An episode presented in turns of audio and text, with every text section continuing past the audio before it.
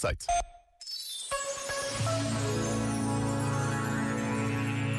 A unidade prevalece sobre o conflito. Uma afirmação que nos dias de hoje nos parece difícil de aceitar. Os conflitos entre as nações, as guerras que não terminam, a incapacidade humana de manter a paz são realidades que todos conhecemos. Mas é bom saber que há sempre esta convicção, esta esperança de que a unidade é possível. E não estamos sós. Deus está conosco. Já agora, vale a pena pensar nisto.